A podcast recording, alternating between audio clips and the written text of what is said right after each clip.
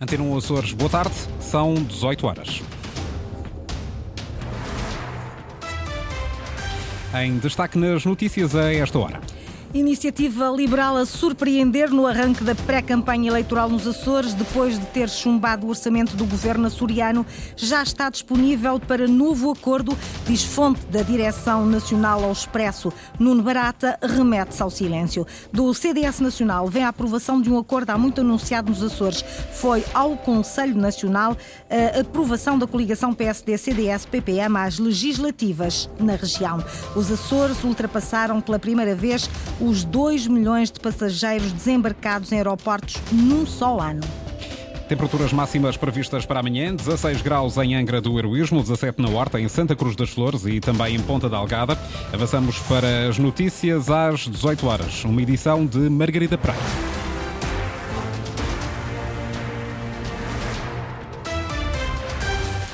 Iniciativa Liberal está disponível para novo acordo com o PSD nos Açores. A notícia está esta tarde no Expresso. A vontade foi manifestada ao jornal por fonte da Direção Nacional do IEL. Antena Açores contatou Nuno Barata, líder do partido nos Açores. Nuno Barata não quis prestar declarações. Já a Direção Nacional do partido ao jornal Expresso diz que a Iniciativa Liberal nos Açores está disponível para estabelecer novo acordo com o PSD de de José Manuel Bolheiro, desde que esse acordo tenha objetivos bem definidos e definidos também prazos para a sua concretização. Antena Açores chegou também ao contato com Rui Rocha, líder nacional da Iniciativa Liberal, que não quis fazer comentários. Do CDS Açores, uma nota de imprensa esta tarde com a informação de que foi para aprovar ao Conselho Nacional do Partido a coligação PSD-CDS-PPM às eleições de 4 de fevereiro nos Açores. Coligação que foi aprovada por unanimidade, diz essa nota.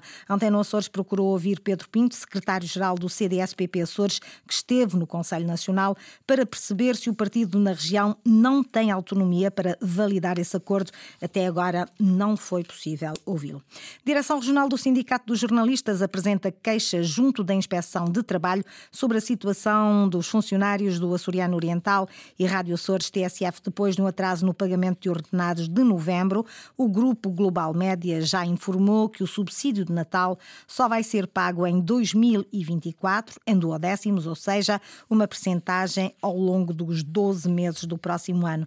Marta Silva, responsável responsável pelo Sindicato dos Jornalistas nos Açores, considera a situação preocupante. São 12 jornalistas do jornal Açoriano Oriental, um jornalista da TSF Açores, ao todo são 28 trabalhadores que estão ligados quer ao título Açoriano Oriental, quer à Rádio Açores TSF, e obviamente que há uma preocupação generalizada com o facto de haver estes sinais de atrasos no, nos pagamentos dos salários, que habitualmente eram pagos até o último dia de cada mês e que, eh, na última situação, levou um atraso de quase uma semana. A inspeção regional foi acionada hoje. O pagamento do subsídio de Natal em duodécimos foi decidido de forma unilateral, o que é uma ilegalidade, diz Marta Silva. Os subsídios de Natal pagos em duodécimos eh, é uma situação nova, eh, que não decorre, como disse há pouco, de nenhuma imposição de lei do Orçamento do Estado, nem decorre de nenhum acordo, quer seja de contrato coletivo de trabalho que, que está em vigor na empresa, que é o contrato coletivo de trabalho de um, 2010, uh, nem houve qualquer acordo entre ambas as partes. Portanto, uh, tudo nos leva a crer que há aqui uma ilegalidade tomada de posição do Sindicato dos Jornalistas nos Açores sobre a situação dos 28 trabalhadores do Açoriano Oriental e Açores TSF que não recebem este ano subsídio de Natal.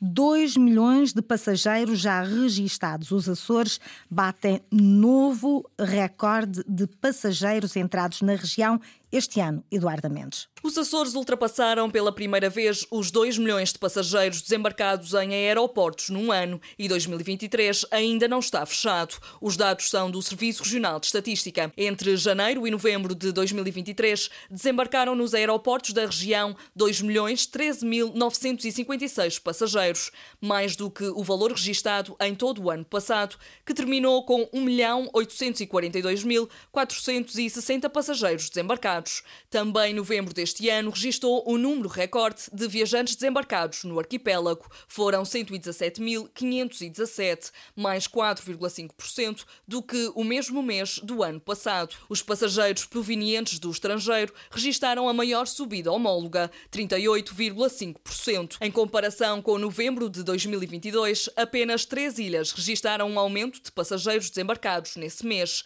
Pico 31,2%, Graciosa 15,1% e São Miguel 9,2%. A quebra mais acentuada foi verificada em São Jorge, menos 21,9%. Cor, Flores, Terceira, Faial e Santa Maria registaram quebras que variam entre os menos 7,5% e menos 1,3%. Foi hoje assinado o auto de consignação da empreitada de construção do Tecnopol Martec, um centro de investigação ligado às ciências do mar que será construído no Faial. A obra está orçada em mais de 26 milhões de euros, inclui várias valências que vão permitir reabilitar a antiga fábrica de conservas da Cofaco, que está abandonada há mais de uma década.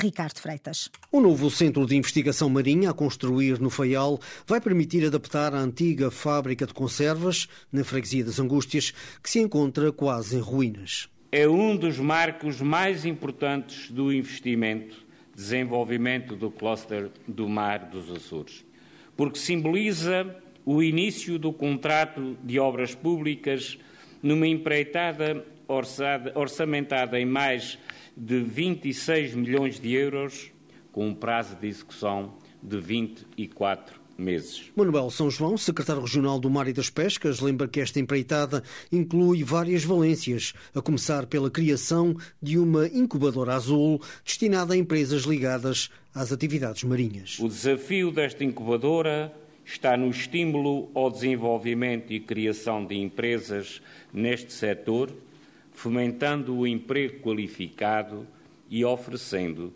uma estrutura capaz de estimular e agilizar a transferência de resultados de pesquisa para atividades voltadas para a produção. Mas a valência mais importante será talvez a criação de um centro de aquacultura experimental nos Açores a construir no Tecnopolo, mas com uma vertente mais sustentável e menos económica. A criação do Centro de Aquicultura dos Açores visa abrir portas ao desenvolvimento científico-tecnológico e de inovação da aquicultura, com foco no seu desenvolvimento sustentável. Além destas valências, o Tecnopolo inclui também instalações para a equipa de gestão do Parque Marinho dos Açores. O valor já estava anunciado. Os Açores vão receber mais 145 milhões de euros de verbas do Plano de Recuperação e Resiliência. O contrato de reprogramação foi assinado hoje na Horta entre a região e a estrutura de missão Recuperar Portugal. Os Açores tinham direito inicialmente a 580 milhões de euros de verbas do PRR, valor que subiu para 725 milhões. Com a luz, eh, com a luz verde europeia, a reprogramação do PRR português. José Manuel Bolheiro, presidente do governo, mostra-se satisfeito com este novo envelope financeiro. Era nosso entendimento que quanto mais centralização houvesse do envelope financeiro ao Estado para, no caso, as regiões autónomas, melhor seria, e sempre entendi, que este envelope financeiro estava diminuído numa opção que tinha sido assumida no plano nacional mas não vale a pena chorar sobre o leite derramado. Eu hoje quero saudar, sobretudo, a oportunidade que agora o senhor Presidente da Estrutura Nacional do Recuperar Portugal, com o Dr. Nuno Melo Alves, responsável enquanto diretor regional, também pelo PRR nos Açores, vão realizar e com este aumento, que aponta para os 145 milhões, Presidente do Governo, hoje, dia em que a região e a estrutura Missão Recuperar Portugal assinaram o contrato de reprogramação do PRR para os Açores com mais 145 milhões de euros. O Governo avança com obras no Hospital da Horta no valor de 9 milhões.